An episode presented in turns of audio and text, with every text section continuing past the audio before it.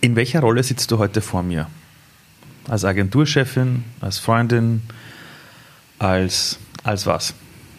Ich glaube, ich sitze als Martina vor dir, weil je nachdem, welche Fragen du mir stellen wirst, die Rollen wahrscheinlich wechseln werden. Wir befinden uns ja gerade mitten in diesem Corona-Wiederaufwachprozess. Äh, also für die Leute, die gerade zuhören oder gerade zusehen, wir achten auf die Mindestabstände, keine Angst. Alles desinfiziert, ja. Also wirklich alles, sogar dieses Ding ist desinfiziert und ihres. Ähm, also unsere Tassen. Ähm, als dieser Shutdown begonnen hat, ähm, hattest du Schwierigkeiten für dich selbst, dich in deinen Rollen wiederzufinden? Weil ich habe gemerkt, bei vielen Menschen, die jeden Tag eine Rolle leben, in deinem Fall die Agenturchefin zum Beispiel, in meinem Fall der, der weiß nicht, berät oder Vorträge hält. Bei vielen Menschen habe ich gemerkt, ähm, der eine ist vielleicht der Chef, der jeden Tag was macht und plötzlich zieht man den Menschen alles weg. Der kann nicht mehr ins Büro, der kann seine Rolle nicht mehr leben, so wie man es kennt. Ähm, hat das was mit dir gemacht? Ja, auf jeden Fall. Also es waren die ersten Tage, also 10. März, ich glaube, dieses Datum, wo verkündet worden ist, Veranstaltungsstopp und von heute auf morgen wir einfach unsere Arbeitsgrundlage weggenommen worden ist. Und da war Angststarre, also auch körperliche Angststarre. Und die hat sicher zwei, drei Tage mal gedauert zu realisieren, was heißt das jetzt und, und wie, wie groß ist das Ausmaß und, und wie betrifft mich das als Agentur, das Umfeld, sprich Mitarbeiter, sprich Künstler, Vortragende. Und das ja, war ein Schock am Anfang. Ähm, wie hat sich dann entwickelt? Weil wenn man zuerst einen Schock hat, dann hört dieser Schock irgendwann auf und dann realisiert man vielleicht nochmal wirklich, welche Dinge jetzt gerade sich komplett verändern. Deine ist traurig, deine ist verärgert. Wie war das bei dir? Also für mich war erst, der erste Schritt war in den Rückzug. Also ich habe ich bin sehr in den Rückzug, um mich wieder wahrzunehmen, um mich zu spüren. Was will ich? Was fehlt mir? Was brauche ich? Welche Menschen mag ich hören, wen frage ich um Rat, wie tue ich. Mhm. Ich habe gemerkt, dass die sozialen Netze mir nicht so gut tun mit den Energien und, und, und die Kommunikation, die zum Teil da geherrscht hat, mich dann sehr rausgenommen habe mhm. und versucht habe, wieder in meinen guten Zustand zu kommen und meine Entscheidungen so zu treffen, die einerseits fürs Unternehmen sei, äh, mit den Menschen, mit denen ich zusammenarbeite, wie tun wir weiter. Und was dann spannend war, das hat ein, zwei Wochen ähm, gedauert, sich dann relativ schnell ganz neue, so wie Synapsensprünge. Es ist diese gewohnte Fahrbahn vom Arbeitsprozess, die ich gewohnt war, hat sich plötzlich ganz viel verändert. Und Martina mag es da nicht mitmachen. Also es haben sich Online-Kanäle aufgemacht. Ich habe plötzlich neue Dinge, die ich schon ewig machen wollte, die ich lernen wollte, äh, ähm, einen Online-Kurs besucht. Ich habe meine Nähmaschine ausgepackt und begonnen, Masken zu nähen und habe mir gedacht, nach der zweiten Maske, ich glaube, das ist doch nicht mein Metier, ich lasse es wieder, aber es hat Spaß gemacht daheim, wo wir alle zu dritt gesessen sind und Stoff zugeschnitten haben und eine Maske genäht haben.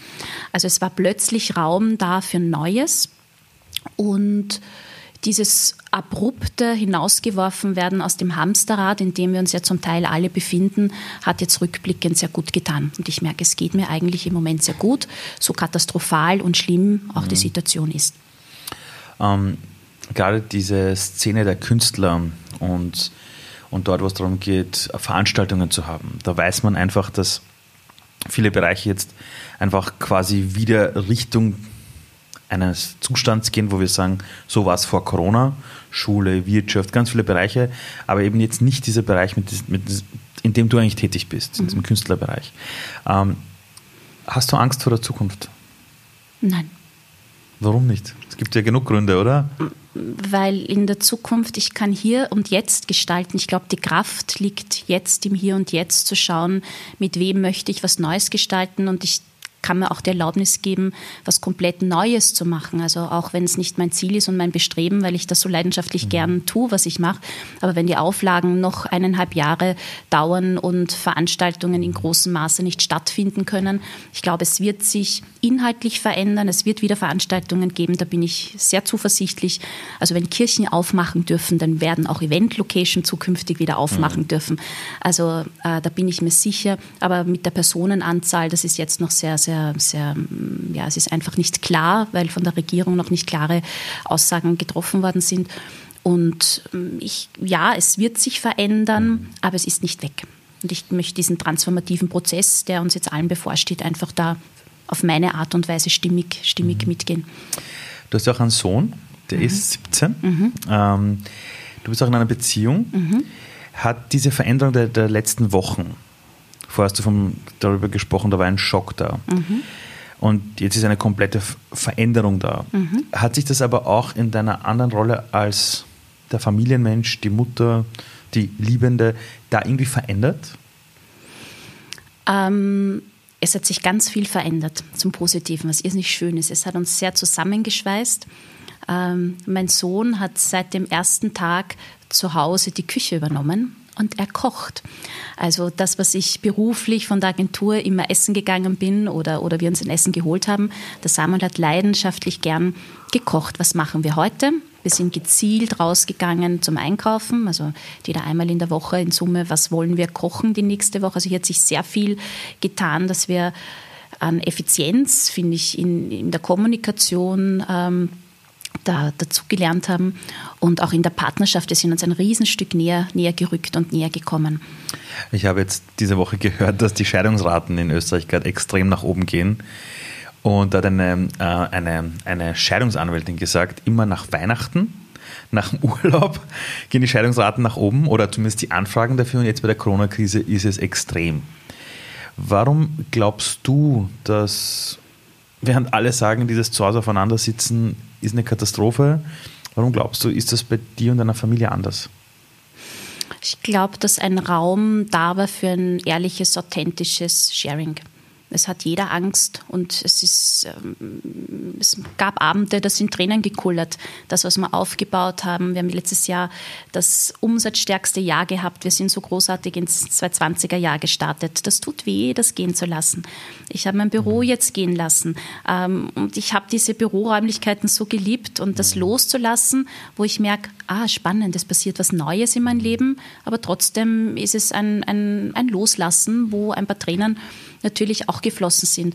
Und oft sind ähm, Muster in Beziehungen festgefahren und, und dann durch die Enge, durch die Nähe, durch, die, durch den Druck, durch die Angst, auch mhm. finanzielle Angst, äh, es sind ja bei vielen die Existenzangst hochgepoppt, mhm. ähm, dann sind die Prozesse, die nicht geklärt waren, natürlich alle am, am Tisch. Ja. Und wenn man nicht in einer Beziehung gelernt hat, gut damit umzugehen und die Dinge zu bewegen, mhm. dann haut es einen das um die Ohren. Wie hast du das gelernt? Wo hat das Leben dir schon diese Handwerkszeuge in die Hand gegeben, um jetzt in dieser Krise doch Schritte zu setzen oder Sichtweisen zu entwickeln, wo ich wirklich sagen muss, ich, da blicke ich zu dir hoch. Also die Schockstarre hatten wir irgendwie alle gleich. Und ich habe auch in meinem Leben gelernt, mit Krisen umzugehen, aber ich rede mit so vielen Menschen, die auch in deiner Lage sind, in deiner Situation sind und die, die antworten mir ganz anders. Die sind ständig im Tun, Tun, Tun, Tun, Tun und, und ständig zu versuchen, irgendwelche irgendwelche Bälle, die sie in der Luft hatten, die runterfallen, irgendwie zu retten und zwar alle. Aber dieses Loslassen, sich von Dingen zu verabschieden, auf engstem Raum die neuen Möglichkeiten zu sehen, das sind ja Dinge, auf das bereitet dich das Leben ja irgendwie vor. Durch viele kleine Krisen. Wo hat dich das Leben auf diese Dinge vorbereitet?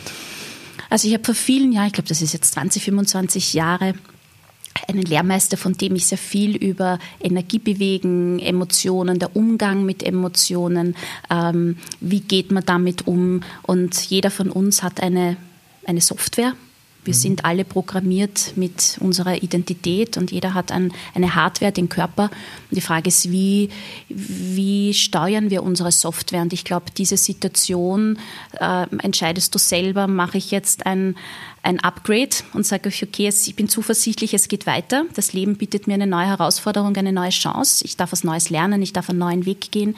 Ich kann ein Reset. Das Leben wird bei manchen Reset-Taste. Und das heißt vielleicht mal weniger und Verzicht. Und bei uns in der Gesellschaft ist Verzicht oft so negativ bewertet und besetzt. Verzicht kann ja auch was Positives sein, dass was Neues entstehen kann. sieht man ja auch beim Fasten zum Beispiel. Mhm. Mhm. Und ähm, gelernt, glaube ich, ich hatte in meinem Leben eine große Krise. Mhm. Und äh, ich bin schon mal durch eine Krise durchgegangen, äh, wo ich meinen Mann ähm, verloren habe durch einen Todesfall. Das war sehr abrupt und sehr plötzlich. Und wenn ich jetzt zurückschaue, das ist jetzt 13 Jahre her, da hat sich so viel Positives daraus entwickelt, weil es mich zu der Frau gemacht hat, die ich heute bin. Mhm. Und ähm, sehr viel daraus jetzt mitnehmen kann, dass uns so schnell nichts umhaut. Ja, also äh, auch so eine Situation, wo man jetzt Geld verliert. Ja, es ist nur Geld, aber wir haben alle unser Leben. Wir können jetzt unser Leben in die Hand nehmen und das Optimalste oder Beste daraus machen. Das liegt an uns. Du hast ja auch eine Tochter. Mhm. Ähm, also zwei Kinder. Mhm. Ähm, wenn jetzt irgendein Schulkollege, die irgendwie mal fragen würde, sag mal, wie ist denn eure Mama so drauf? Wie sind die so? so was würden die über dich sagen, glaubst du? Ich schätze, Samuel wird sagen, die Mama ist cool, ich mag sie, die ist super, finde cool, was sie macht. Bei der Sophie, sie hat vor kurzem, vor, vor ein paar Wochen, hat sie gesagt, Mama, ich bin so stolz auf dich. Da habe ich gedacht, aha, spannend, das aus dem Mund meiner Tochter zu hören. Also es ist, also ich liebe beide, weil sie so unterschiedlich sind und so anders sind. Und ich weiß nicht, es kommt auf die Situation an. Ähm, als dieser Todesfall damals war, waren ja beide, also deine Kinder noch klein oder, mhm. oder auf jeden Fall jünger. Mhm. Das heißt, du warst plötzlich da mit deinen zwei Kindern. Mhm. Äh, was hat dich damals dazu gebracht, plötzlich in dieser neuen Situation des Todesfalls, du, eine Agentur oder Unternehmerin, zwei Kinder, einfach weiterzumachen? Ich kann mir gut vorstellen, dass viele Menschen, wenn plötzlich ein Schicksalsschlag im Leben kommt, versuchen, die ganz sichere Variante zu fahren. Zu sagen, gut, ich habe zwar unternehmerische Ambitionen, aber jetzt fahre ich lieber zurück. Ich lasse mich vielleicht jetzt irgendwo anstellen für die nächsten 20 Jahre, das ist vielleicht viel sicherer. Und du bist aber diesen Schritt nach vorne gegangen und hast eigentlich in einer Situation, wo viele Leute auch ohne Kinder Angst haben, unternehmerisch tätig zu sein, es trotzdem getan und bist sehr erfolgreich geworden in diesem Bereich. Was war es damals, das dich dazu gebracht hat, weiterzumachen, nicht nur für die Kinder, sondern auch für dich selbst diesen unternehmerischen Weg zu gehen? Es ist immer wieder so eine Kraft da, eine innerliche Kraft, wo ich spüre, da geht es weiter. So wie, wie eine innere Führung, der ich vertraut oder gelernt habe, der zu vertrauen. Mhm. Ähm, es ist die Intuition, also ich bin ein sehr emotionaler Mensch, vertraue meiner Intuition. Wenn rechts und links im Kopf Engelchen, Teufelchen, Stimmen auftauchen, sage ich, okay, das ist nur eine Stimme, aber was will ich wirklich? Und ich versuche halt immer so tief als möglich zu blicken, um herauszufinden, was will ich. Wo hast du diese Stimme aber wiederentdeckt? Ich erlebe, ich, ich erlebe ja ganz viele Menschen, die, wenn du ganz mal in der Gesellschaft tätig bist, du bist in der normalen Businesswelt, dann hörst du diese Stimme innerlich ab und zu nicht mehr. Ähm, wie hast du es geschafft, immer wieder diese Verbindung zu haben zu deiner Intuition, zu dir selbst, zu diesem, ich würde sagen, fast schon Urvertrauen, kann man mhm. das sagen? War das jemals weg oder, oder, oder war das einfach immer Teil deines Lebens? Nein, aber ich glaube, es war nicht immer da oder sie ist auch nicht immer da, aber ich, ich, ich ziehe mich dann zurück oder ich bin mit mir. Ich glaube, viele Menschen können nicht gut allein sein mit sich selbst und mhm. fühlen sich dann einsam. Und ich finde Augenblicke des Alleinseins und mit mir sein, ähm, da schöpfe ich Kraft oder schöpfe ich meine Kreativität heraus, mhm. dann, dann kann ich anderen Menschen wieder was geben. Weil wenn ich nur im Außen bin und nur gebe, kann ich mich innerlich ja auch nicht aufladen, damit ich Menschen wieder was ähm, mhm. Gutes tun kann. Und ähm, die Stimmen, glaube ich, muss man differenzieren. Wann ist es ein innerer Dialog, den ich führe, ähm, wie Stimmen des Zweifels, die jeder von uns hat. Werde ich das schaffen? Äh, kann ich das? Äh, das wird sich niemals ausgehen. Finanziell, das werde ich niemals schaffen. Ich hatte damals die Situation, ich habe ein, ha ein Haus mit Riesengrundstück und, und uns ist großartig gegangen. Ich habe alles loslassen müssen, so wie jetzt in der jetzigen Situation mein Büro loslassen und habe von null eigentlich angefangen. Es war ein Reset. Ja, mit zwei Kindern rechts und links, ohne Stadtkapital, habe ich die Agentur aufgebaut. Und was ich damals gelernt habe, ist Menschen um Unterstützung zu fragen, wenn ich nicht wusste, wie es geht. Ähm, wir, wir handeln oft aus dem, aus dem Raum des Bekannten, vom, das, was wir schon wissen. Wenn ich wissen würde, wie meine Zukunft ausschaut, dann würde ich ja jetzt schon leben und die Schritte tun. Ich weiß nicht, wie meine Zukunft ausschaut, aber ich habe keine Angst davor, weil ich mm, ja, versuche, ähm, da in einer Form hineinzuspringen. Es ist ja wie ein Abenteuer, weil da schöpfe ich die, die nächste Antwort, da schöpfe ich meine Inspiration, da, also aus diesem Unbekannten ähm, kommt der nächste Lösungsansatz, den ich nicht kenne und nicht weiß. Ich weiß nicht, was morgen ist. Ja. Wir beide waren ja in Marrakesch mhm. beim André Heller. Mhm. Ähm, Jetzt weiß ich, was kommt und du sagen wirst, sein Satz, den er gesagt hat. Er hat damals gesagt, etwas in diese Richtung, wir müssen lernen, das Unbekannte zu umarmen. Mhm. Ähm, das Interessante war damals, dass die Menschen, die, die, dabei waren, das war diese kleine Gruppe mhm. von Reisenden, die sich mhm. gemeinsam auf die Reise gemacht haben, zum Andre Heller, aber auch zu sich selbst, da haben viele dieser Reisenden bei diesem Satz gesagt, ja, das stimmt, mhm. das Unbekannte umarmen. Mhm. Nur die Welt hat uns nicht wirklich oft die Möglichkeit gegeben, das Unbekannte zu umarmen, weil für alles im Internet gibt es einen Plan, die Tagesabläufe waren ganz normal, jeder war in seiner Rolle. Jetzt haben wir das Unbekannte plötzlich hier. Mhm. Ähm, wenn ich dir so zuhöre, dann ist es das Normalste auf der Welt für dich, das mhm. Unbekannte zum Armen. Nur, was würdest du wirklich einer Person sagen, die vor dir steht und sagt, hey, ich habe mir das jetzt 30 Jahre aufgebaut, es ist alles anders. Du redest da vom Unbekannten umarmen. Mhm. Wie geht das? Es ist ein Faktum. Es ist jetzt alles anders. Das kann ich jetzt nicht ändern. Ich kann mich mit der momentanen Situation zurechtfinden und schauen, welche Puzzlestücke habe ich jetzt vor mir liegen und ich setze mein Leben neu zusammen. Das ist die Frage immer, was ich daraus mache ich kann es nicht ändern, dass die Situation jetzt so ist, wie es damals vor vielen Jahren war. Äh, wenn du einen Anruf bekommst, jemand ist verstorben oder du bekommst jetzt vom, unter, von deinem Chef, äh, Vorgesetzten ähm, die, die Rückmeldung, du wirst gekündigt. Ja, von heute auf morgen kann sich dein Leben verändern. Wenn du zum Arzt gehst und hörst äh, die Krebsdiagnose, dann ändert mhm. sich von heute auf morgen dein Leben. Das kannst nicht rückgängig machen und ändern. Ich kann mhm. nur schauen, welche Perspektive habe ich jetzt für mich, wie ist mein Mindset dazu und wie, was mache ich aus meinem Leben? Ja, viele geben sich auf, viele leben im Hamsterrad und trauen sich nicht einmal rauszuspringen und zu schauen, Moment einmal, ich bin ich, ich, ich kann mein Leben selbst in die Hand nehmen und selber steuern. Und mit wem möchte ich es steuern? Das war für mich ein, ein, wer sind die Menschen, von denen ich lerne? Wer sind die Leuchttürme, die mich umgeben, die mir Kraft geben, denen ich in die Augen schaue und sage, danke, das war jetzt ein schönes, inspirierendes Gespräch. Und wo sind Menschen, die mich runterziehen? Ja, also ich merke es auch jetzt oft in, in Gesprächen mit Kunden, wer jammert. Mhm. ich habe wenig Raum fürs Jammern. Ich gebe dort keine Aufmerksamkeit hin, weil dort ist keine Kraft dort kann nichts Neues entstehen. Ja, es geht uns allen nicht gut. Ich kann jetzt die Spirale runtergehen mhm. und in die Depression gehen und sagen, es ist alles so schlimm und früher war es so viel besser und ich möchte so haben, wie es früher war und das wäre so toll, wenn wir da jetzt wieder anknüpfen könnten. Nein, es ist nicht so, wie es früher war. Wir sind jetzt präsent in einem Zustand, so wie es jetzt ist und aus dem können wir versuchen, das Beste daraus zu machen. Für alle, die gerade zuhören oder zusehen, nur damit ihr das bitte nochmal versteht. Die Martina ist in einer Branche, wo es darum geht, Menschen zu vermitteln für Auftritte, für Events. Und es ist komplett weggebrochen. Die ganzen Events sind abgesagt. Und du redest trotzdem so. Dieses Aufbauende, dieses Motivierende. Also ich habe gerade Gänsehaut und ich kenne dieses, ähm, diese Aussagen, in der Krise ist die Chance, aber ich höre das oft von Leuten, die aktuell noch in Beschäftigung sind, die irgendwo angestellt sind. Das ist natürlich leichter so zu reden. Also ich bewundere dich wirklich für diesen Mut was ich rausgehört habe vorhin, war etwas, das unserem vielleicht alten Denken von Stärke ein bisschen widerspricht. Wir haben in der Industrialisierung oft gelernt, der Stärkere setzt sich durch.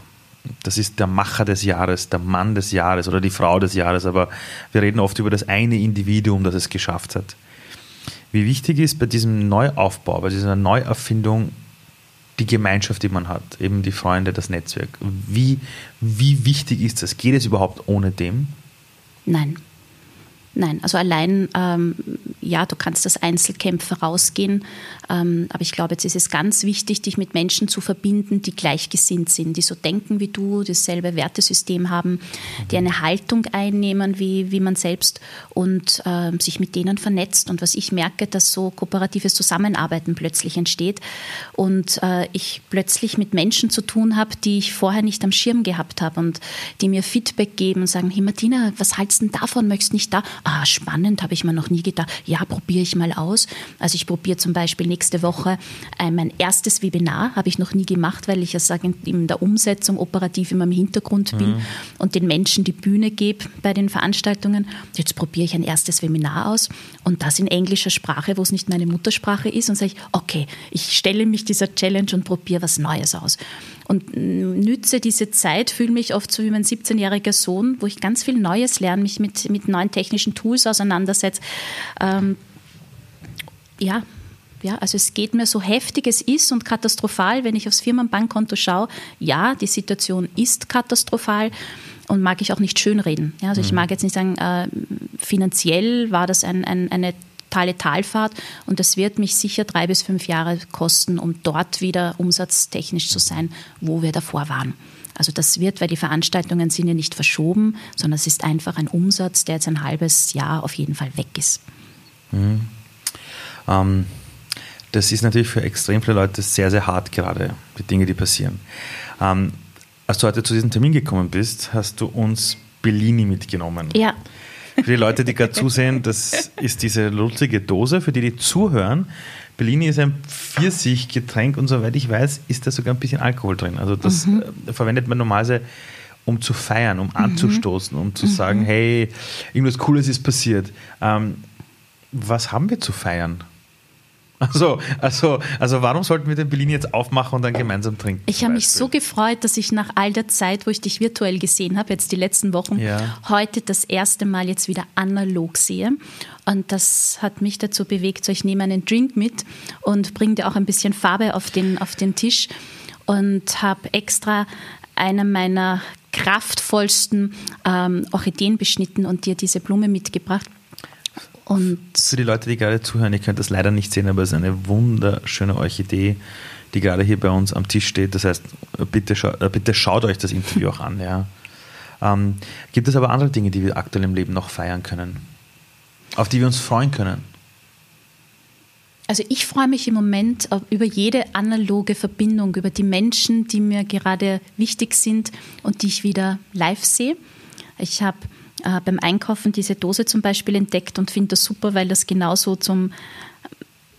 Ich habe quasi im Grünen, im Prater eine Freundin getroffen. Wir haben mit dem Fahrrad uns getroffen. Mit Sicherheitsabstand bitte, natürlich. Mit Sicherheitsabstand ja, natürlich. Bellini-Dose dabei, gefreut, uns des Lebens kurz ausgetauscht und geschert und dann ist jeder wieder in ihre Welt zurückgefahren. Und das sind so die, die momentanen Highlights im Leben, neben den schönen ähm, beruflichen, also auch für mich gerade sehr spannend zu beobachten, wie die Beziehung sich zu den Kunden verändert und die Offenheit, ähm, die Kunden offen über ihre Situation sprechen und man versucht einfach neue Wege zu gehen. Wir haben zum Beispiel zwei Kunden gehabt, die vom analogen Event so mutig waren, in einen digitalen Welt, mhm. äh, in einen digitalen Event ähm, mhm. die gesamte Veranstaltung umzustellen. Also es sind auch die zurückliegenden Wochen so viel schöne und positive mhm. Ereignisse passiert, dass ich sage, ja, ich glaube, man kann jeden Tag kurz innehalten und sagen, das Leben ist eigentlich schön. In diesem Sinne machen wir jetzt mal die Dosen auf und trinken das. Es ist zwar bei uns Vormittag, egal wann ihr das jetzt anhört, aber wir trinken das jetzt einfach. Aber es ist 1. Mai und Tag Es ist der 1. Mai, Tag der Arbeit und wir können das nennen Tag der, der Vorfreude auf ein schönes Leben. Prost. Du musst ganz unten anstoßen. Prost. Prost. So, wir trinken das jetzt einfach. Boah, das ist gut. Mhm. Bist du wahnsinnig. Wir werden nicht gesponsert von Bellini oder so, ja, nur zur Info. Hm. Was mir aufgefallen ist die letzten Wochen, ist, dass die Menschen es gar nicht mehr verbergen können, wie verletzlich sie sind. Also ich habe bei Menschen, wo ich jahrelang gesehen habe, der lebt seine Stärke nach außen, da gibt es einfach kein, ich sag mal was Falsches oder da gibt es kein, ich gebe mal zu, dass auch ich mal emotional werden kann, das ist plötzlich gefallen. Wie wird uns diese neue Verletzlichkeit, die wir aktuell quer durch die Gesellschaft sehen, wie wird das wirklich unsere Zukunft prägen? Ich finde, die Menschen werden um so viel sympathischer und authentischer, weil sie endlich ihre Masken fallen lassen und die Verletzlichkeit zeigen. Also es, ist, es schafft viel mehr Nähe und baut, finde ich auch, wenn jemand Verletzlichkeit zeigt, auch viel mehr Vertrauen auf. Und ich hoffe, dass wir das daraus lernen und uns das bewahren und beibehalten. Du hast ähm, sehr viel zu tun mit starken Persönlichkeiten. Also du vermittelst ja Keynote-Speaker, du vermittelst Künstler, Musiker. Und als Keynote-Speaker kann ich dir sagen, aus eigener Erfahrung, da hast du automatisch, baust du irgendwann so ein Ego auf, weil jeder klopft auf die Schulter und du bist so super, du bist so toll. Und wenn es irgendwann nicht reflektierst, dann beginnst du den Blödsinn auch zu glauben dass du das bist, dass du vielleicht auf einer Bühne für die Leute in der Projektion wiedergibst. Jetzt haben die jetzt ja alle voll keinen Job mehr. Oder zumindest nicht diese klassische Art und Weise. Also, also normalerweise ist, ist also mein Kalender war voll. Ich habe gewusst, an dem Tag stecke ich da einen Flieger, da einen Zug, da bin ich da auf der Bühne, da habe ich einen Soundcheck, plötzlich ist das Ganze weg. Dann war natürlich die erste Erleichterung irgendwie da so, ach, mehr Zeit für die Familie, wie cool ist das? Und dann kam plötzlich dieses, oh Gott, wer bin ich eigentlich? Du hast ganz viel mit diesen Menschen zu tun. Aber gibt es irgendeine Sache, die du gerade beobachtest? Irgendeine Art großes Muster, dass du bei all den Künstlern, bei den Leuten auf der Bühne normalerweise etwas verkörpern und jetzt plötzlich kein Publikum mehr haben? Erlebst du gerade irgendwas? Ich glaube, manche sind in einer Warteposition und warten, wann sie wieder dürfen, weil Bühnenperformance ist analog und man kann es nicht in die, also in die digitale Welt verlagern. Mhm. Du vermittelst Emotionen von der Bühne und mhm. das, das funktioniert nicht digital. Höchstens du vermittelst Content, so wie du zum Beispiel mit einem Webinar, wo man quasi hier online etwas anbieten kann, aber das kann ein Künstler nicht mit einem Showprogramm, mhm. vor allem wenn mehrere auf der Bühne sind. Also es ist sehr viel Angst, es ist sehr viel ähm, ähm, Zusammenrücken, es ist auch der Austausch unter den Künstlern. Ähm, wir hatten in den letzten Wochen zum Beispiel, haben sich alle Kabarettagenturen Österreichs in einer WhatsApp-Gruppe versammelt und sind täglich im Austausch. Das hat es davor noch nie gegeben. Und das ist so schön, wie diese Sprache und dieser Austausch hier im Hintergrund funktioniert. Was können wir äh, gemeinsam machen? Es hat sich zum Beispiel eine Plattform gebildet, ohne uns, also ohne uns wird es still und dunkel. Und hier haben sich in kürzester Zeit, innerhalb von ein paar Tagen, all die Branche von Agenturen, von Technikern, von Visagisten, von Künstlern, also alle, die hier in dieser Branche involviert sind, zusammengetan. Und ähm, das hat was Verbindendes. Und ja, trotzdem ist sehr viel Zuversicht da, weil jeder weiß, die Bühnen werden wieder kommen. Es ist mhm. nicht so, dass wir jetzt die nächsten fünf Jahre nicht mehr, nicht mehr spielen können. Es ist nur die mhm. Frage, wann. Und diese Unsicherheit, wie lang muss ich jetzt noch schauen, dass meine Liquidität und ich meine Familie äh, versorgen kann, ist halt bei jeder hat eine andere Grundvoraussetzung. Da gibt es welche, die sind ganz hart betroffen, die geben Wohnungen auf. Also junge mhm. Künstler noch, die müssen halt wirklich, einen kenne ich, der muss zu den Eltern zurück, sagt, okay, ich lasse es jetzt, ich, ich mache noch mal eine Runde und gehe zu den Eltern zurück. Ja, und ja. dann gibt es welche, die sagen, ich habe genügend Puffer, ja, ich, ich zapfe halt jetzt mal meine Reserven an und mhm. äh, ich nehme Auszeit und ich lese viel, ich, ich lerne mhm. ein neues Stück. Ich schreibe mein Programm. Viele nützen die Zeit, um nach innen zu gehen und an ihren neuen Programmen mhm. zu schreiben. Also es wird viele Corona-Nummern, Corona-Programme, mhm. äh, da wird es viel Neues geben nach dieser Zeit. Es gibt einen ganz netten Spruch, den ich in den letzten Wochen mal gehört habe. Der heißt, you can't go outside, go inside. Mhm. Den Urheber davon weiß ich nicht. Ähm, ein guter Kumpel, der liebe Scott, hat mir den, den, diesen Spruch mal gesagt. Der passt ja gerade wie Faust aufs Auge. Ich meine, die Lockerungen kommen jetzt ein bisschen, wir dürfen zwar raus auf die Straße, aber dieses Rausgehen, Menschen treffen, auf eine Party gehen. Ich habe gestern Abend zu mir gesagt, ach cool, heute gehe ich ins Kino. In derselben Sekunde denke ich mir, nein, die Kinos haben zu, ich kann genau nichts tun. Ähm, du merkst natürlich, dass jetzt plötzlich Kunst, Kultur, alles, was irgendwie da ist, um es auf andere Ideen zu bringen, das ist jetzt weg. Mhm. Gleichzeitig haben wir eine Krise. Äh, was glaubst du, macht das mit einer Gesellschaft, wenn sie diesen Zugang zu dieser Kunst, Kultur, dieses Spüren der Emotion auf einer Bühne, äh, gemeinsam lachen im Saal, wenn das plötzlich einfach nicht da ist? Also die, die es gewohnt sind und gewohnt waren, sind online verbunden. Das, das sehe ich sehr stark. Also, ob das jetzt Museen sind, ob das Künstler sind, viele sind ins Netz gegangen. Ja. Ähm, was, was wird sich verändern? Also ich glaube, es wird uns ähm, jeder sucht sich das, viele haben zum Lesen begonnen und holen sich die Inspiration durch, durch, durch andere Quellen. Ähm, ich habe in meinem Umfeld sind ganz viele online in Museen gegangen, in Amsterdam oder in, ins Louvre, weil einfach Online-Führungen angeboten worden sind. Das heißt, die Menschen, die Lust auf Inspiration und Kunst haben, machen es weiterhin, machen es weiterhin über andere Kanäle, die auch sehr erfolgreich mhm. funktioniert haben und werden, sobald es wieder möglich ist, wieder, wieder rausgehen. Die vorher schon nicht der Kultur und der Kunst sehr verbunden waren, die werden es auch jetzt nicht in der Zeit vermissen. Ähm, längerfristig glaube ich, ähm, ja, dass das belebt, das inspiriert, das äh, belebt den Geist, äh, ähm, wenn, wenn wir es nicht konsumieren können auf, ja, ich würde eingehen, mir würde was fehlen, ja, also ich würde äh, geistig nicht so schnell wachsen können, wie ich es jetzt ähm, äh, wenn ich sonst bei den Veranstaltungen bin und immer wieder Inspiration oder neue Inputs bekomme vom Außen. Ich habe in meiner Jugend wenn jemand zu mir gesagt hat, Kunst und Kultur ist Nahrung für die Seele der Gesellschaft, habe ich gesagt, come on, das ist ein Schrott. Nein, Kunst, Kultur, wofür? In meiner Jugend. Mhm. Ähm, in den letzten Jahren bin ich zu jemandem geworden, ich höre genauso Hip-Hop noch, aber wie auch Beethoven. Also aktuell bei mir im Auto läuft Beethoven. Mhm. Ich liebe nichts mehr, wenn ich, als wie wenn ich manchmal, wenn ich zwei Stunden Zeit habe in Wien, ins MAC gehe, ins Museum für angewandte Kunst, und dann kaufe ich mir ein Ticket und ich komme in zwei Stunden nicht mal aus dem ersten Raum raus, weil ich plötzlich bei irgendeiner Installation eine Stunde stehe. Und ich merke, wie mir das gut tut. Mhm. Ähm, und ich muss zugeben, als Corona begonnen hat, war man nicht meine größte Angst, dass ich weiß es nicht, die ganzen Ängste, die andere Menschen so jetzt mal hatten, ja, die hatte ich so nicht, sondern für mich, für mich war dieses, oh Gott, wenn ich die Inspirationen von außen nicht mehr bekomme was macht das mit mir? Weil ich will die Inspiration jetzt nicht nur aus einem Computermonitor haben, wenn ich sitze und da rein starre, sondern ich will sie spüren. Und ich glaube, dass wir äh, jetzt gerade viele neue Dinge merken, nicht nur welche Jobs wichtig sind in der Gesellschaft und wie wichtig das ist, auf die älteren Leute zu achten, sondern auch, was uns wirklich nährt. Und ich glaube, dass das eine große Chance sein kann für den Bereich der Kunst und Kultur.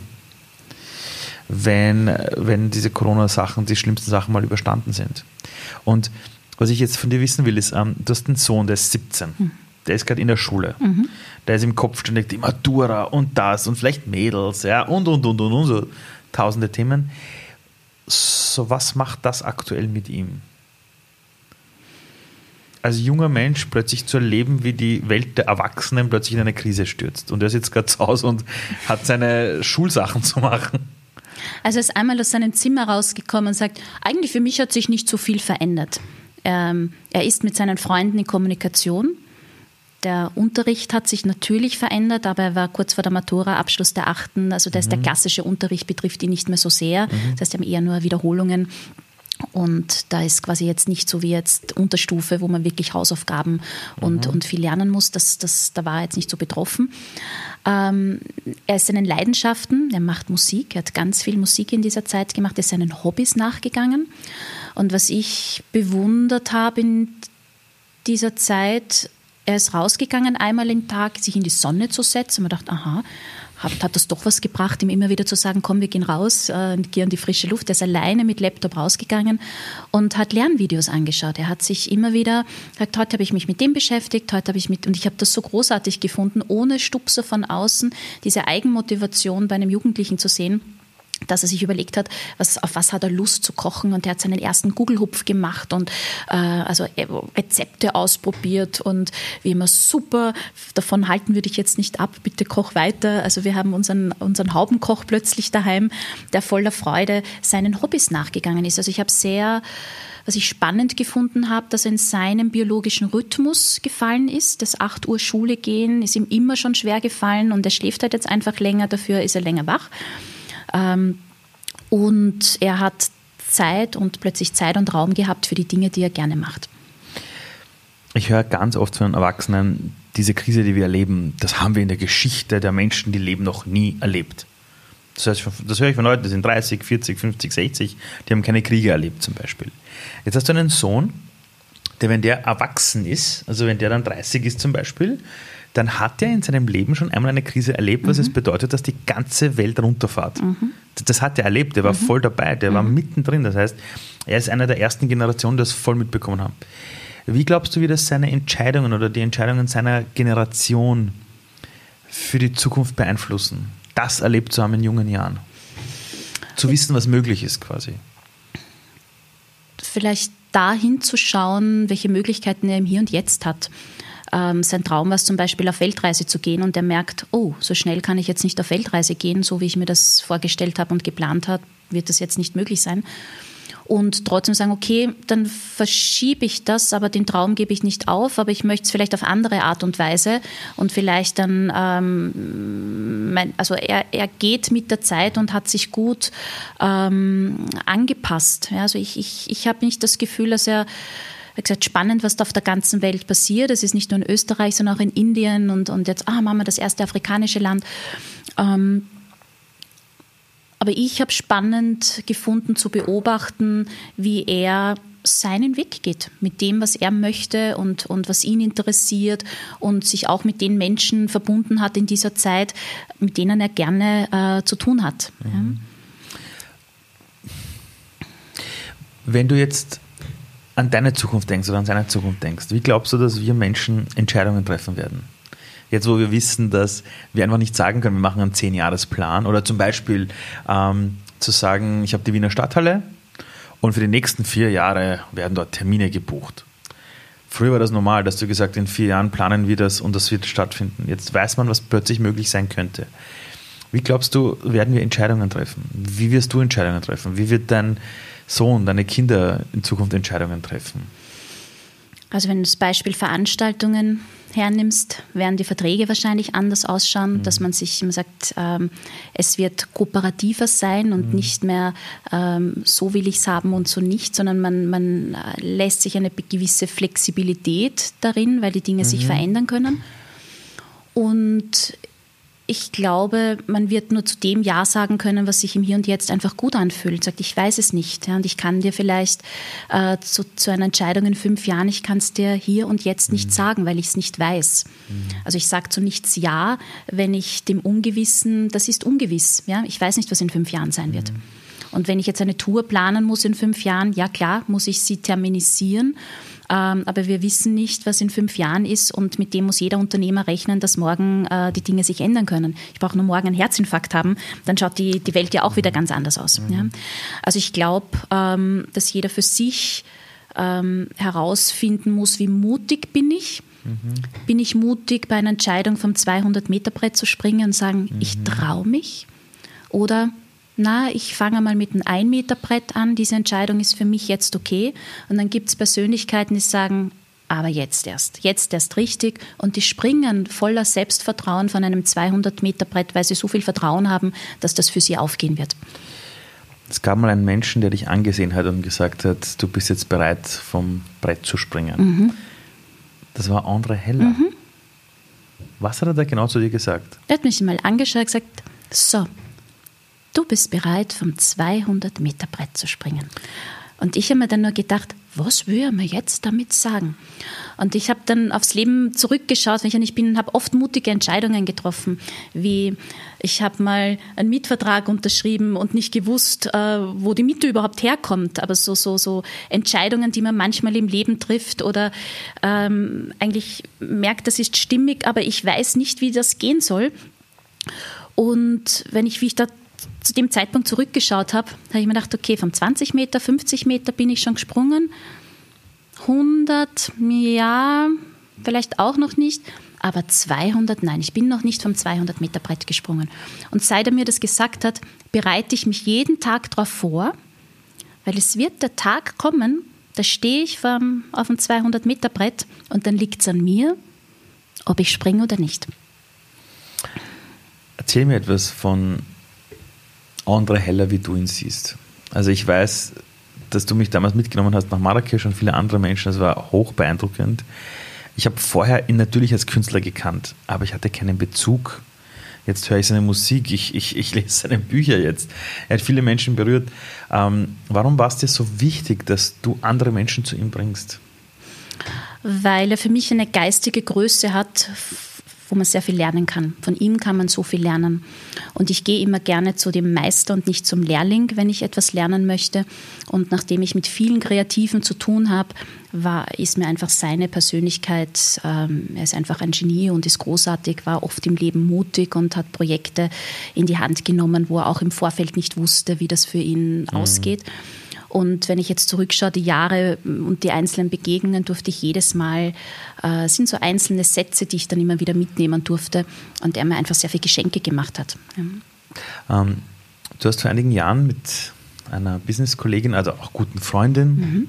der Frau Carré, Nathalie, mhm. Carré, falls du zuhörst, liebe Grüße an dich. Mhm. Ähm, ihr habt etwas initiiert und zwar, ich nenne es immer die Reise zu sich selbst. Mhm. Wirst du uns ein bisschen was davon erzählen, über das Projekt Transformation Journey? Also ich habe über 20 Jahren eine Künstler- und Referentenagentur. Ich habe mit vielen Kreativen, mit spannenden Persönlichkeiten zu tun. Und ähm, Menschen, die mich inspirieren, muss man natürlich auch persönlich meine Inspiration holen, ist zum Beispiel André Heller. Und einer meiner Träume war immer, ich möchte mal besuchen fahren. Ich möchte ihn in Marrakesch besuchen fahren und möchte aber nicht alleine hinfahren. Martina besucht ihn alleine, sondern ich möchte das gerne mit einer Gruppe. Und ähm, entstanden ist dieses diese Transformation Journey aus einem, aus einer, ja, einem Wunsch, einem Traum heraus, dass wenn man verreist, das Reisen oft ein, ein, sind viele äußere Eindrücke, aber auch sehr viel innere, ist eine innere Reise und in der Gruppe diese, diese Zeit fürs Sharing zu nutzen und zu reflektieren. Und das, das finde ich immer so toll, wie andere Menschen die Welt sehen. Oder immer, wir haben immer einen Nachmittag gemeinsam mit André Heller in, ähm, in, im Anima-Garten in seinem Anwesen, was er bei Marrakesch hat. Und in dieser Zeit, wo wir bei ihm sind und wir nachher reflektieren, hören die anderen ganz andere Sätze, die ich gar nicht gehört habe. Und ich finde das immer so spannend, ähm, das zusammenzufügen, diese unterschiedlichen Perspektiven. Und es ist so intensiv, wenn, wenn 20, 30 Menschen sich öffnen mhm. und sich ganz geben. Es ist so ein großartiges Geschenk. Also ich liebe diese Reisen, ja, jedes Jahr aufs Neue. Deine Reisen dauern jetzt in diesem Fall ja nicht drei Wochen, das dauert ja vier Tage, glaube ich. Genau, vier, also vier Nächte, fünf Tage. Ja. Und ich war selbst dabei und ich war auch zweimal dabei und ich habe gesehen, dass innerhalb von ganz kurzer Zeit wirklich Veränderung passiert. Also ich habe erlebt, dass Menschen aufmachen. Warum? In den Ellbogen. Ich glaube, gut, Veränderung passiert, glaube ich, wenn du einen sehr vertrauensvollen Raum hast, äh, wo du Menschen vertraust mhm. und merkst, wenn jeder aufmacht, also einerseits ist, wir haben, wir haben Räume ausgewählt, wo du reingehst und merkst, der Raum allein verändert dich schon. Das sind Paläste, das sind kuschelige Räume, wo jeder es bei jedem was anderes auslöst. Auch das Quartier, wo wir schlafen, ist, ist besonders und einzigartig.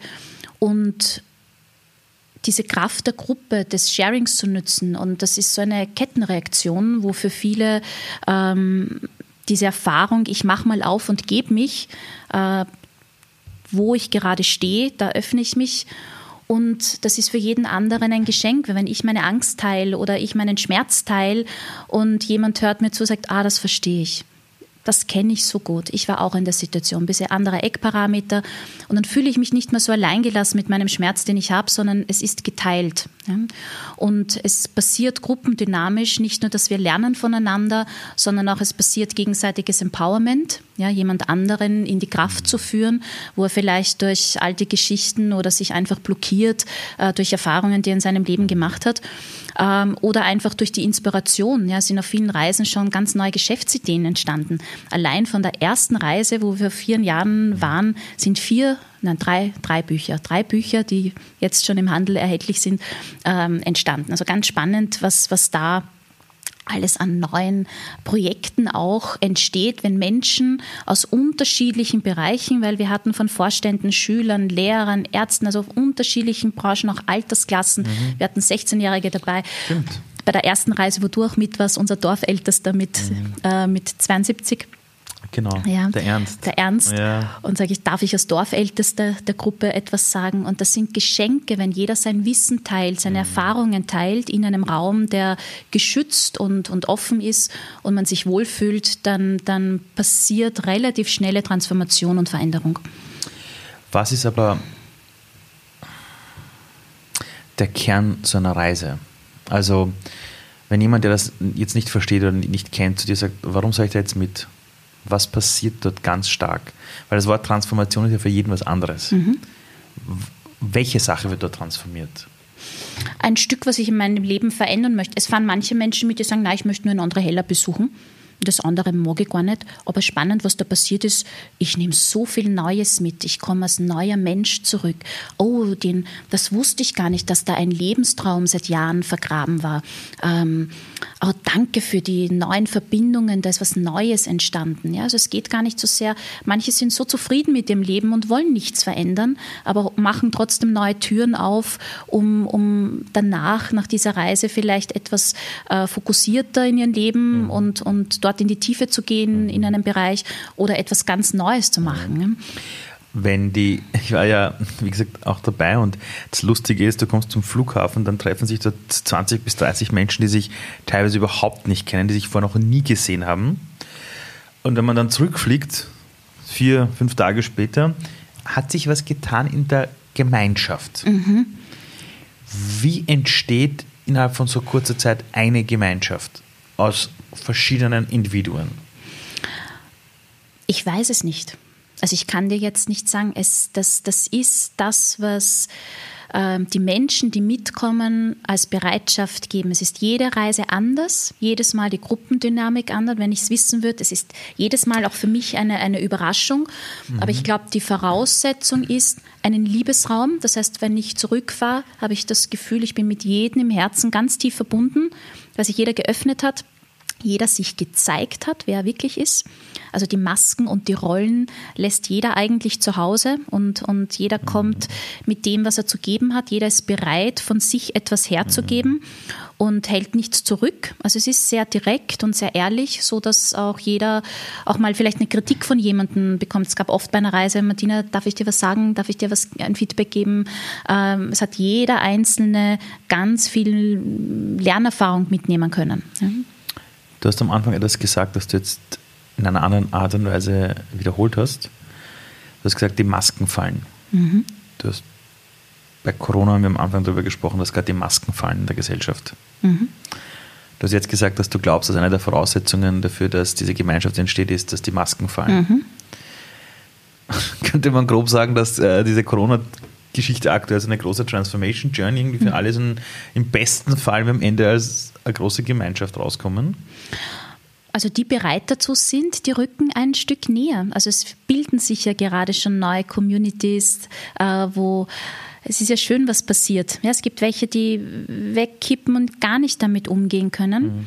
Die können nochmal die Einladung oder wenn ihnen jemand die Hand reicht, das annehmen. Mhm. Ähm, das Leben geht weiter. Ja? Das Leben geht weiter und, und ähm, die Frage immer, was ich, was ich daraus mache ja, und wie bereit bin ich, äh, mal hinzuschauen und mich mit mir selber zu konfrontieren. Und das ist nicht angenehm, sich selber mal damit zu konfrontieren, dass man von dem eigenen Ego oder die neue Software mhm. zu installieren die vielleicht im Kopf schlechter ist, weil man Bewertungen hat als die vorhergehende, weil ich gewisse Dinge gehen lassen muss, die mit Status zu tun haben, ähm, um besser dazustehen. Also es wird für viele die finanziellen Einbußen, ähm, wird es im Leben eine drastische Veränderung geben. Ja? Oder eine Trennung, sagen, wir haben es halt nicht hingekriegt in der Corona-Zeit. Unsere Beziehung war schon davor nicht in Ordnung, aber ich habe es davor niemandem gesagt, weil wir halt nicht drüber geredet haben.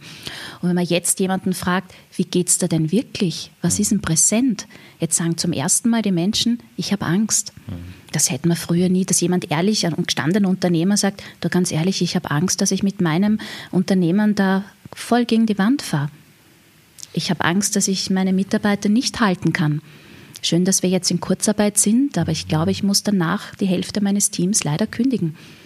Das sind, ähm, die Menschen sind jetzt offener. Mhm ist meine Wahrnehmung in, in, in meiner Welt. Wir haben jetzt ähm, immer wieder über Gegenwart gesprochen, über Präsenz, aber auch über Zukunftsbilder. Auf der Transformation Journey gibt es eine Übung, ähm, wo man seinen eigenen Nachruf schreibt. Da habe ich erlebt, dass gestandene Leute sich zurückziehen, ihren eigenen Nachruf schreiben und dann die Tränen links und rechts runterkullern, weil man sich selbst zum ersten Mal ganz anders gespürt.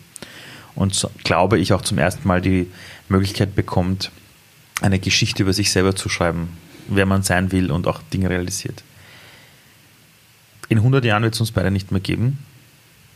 Was sollen die Leute über dich sagen, wenn jemand sagt, ah, du hast die Martina auch gekannt und jemand sagt, ja, bekannt, sagt der andere, und wie ist die so gewesen? Sowas soll von dir bleiben in der Erinnerung. Also ich, ich würde mich freuen und würde mir wünschen, dass ich ganz viele Menschen inspiriere durch das, was ich tue, sei, wo ich Speaker, Künstler als Kanal auf die Bühne setze und dadurch Menschen inspiriere oder durch die Journeys, die wir veranstalten, durch die Beratung und Coaching-Gespräche, die ich habe mit Menschen. Also ich freue mich, wenn mein Herzschlag danach weiter pulsiert durch die Menschen, mit denen ich verbunden war. Sei durch meine Kinder, Partner, Menschen, mit denen ich zusammengearbeitet habe, äh, Publikum, die gesagt ah, das war immer so schön. Also einfach, dass eine, eine Form des Herzschlags nachher weiter pulsiert. Vielen Dank, Martina. Danke dir, Ali, für die Einladung. Danke.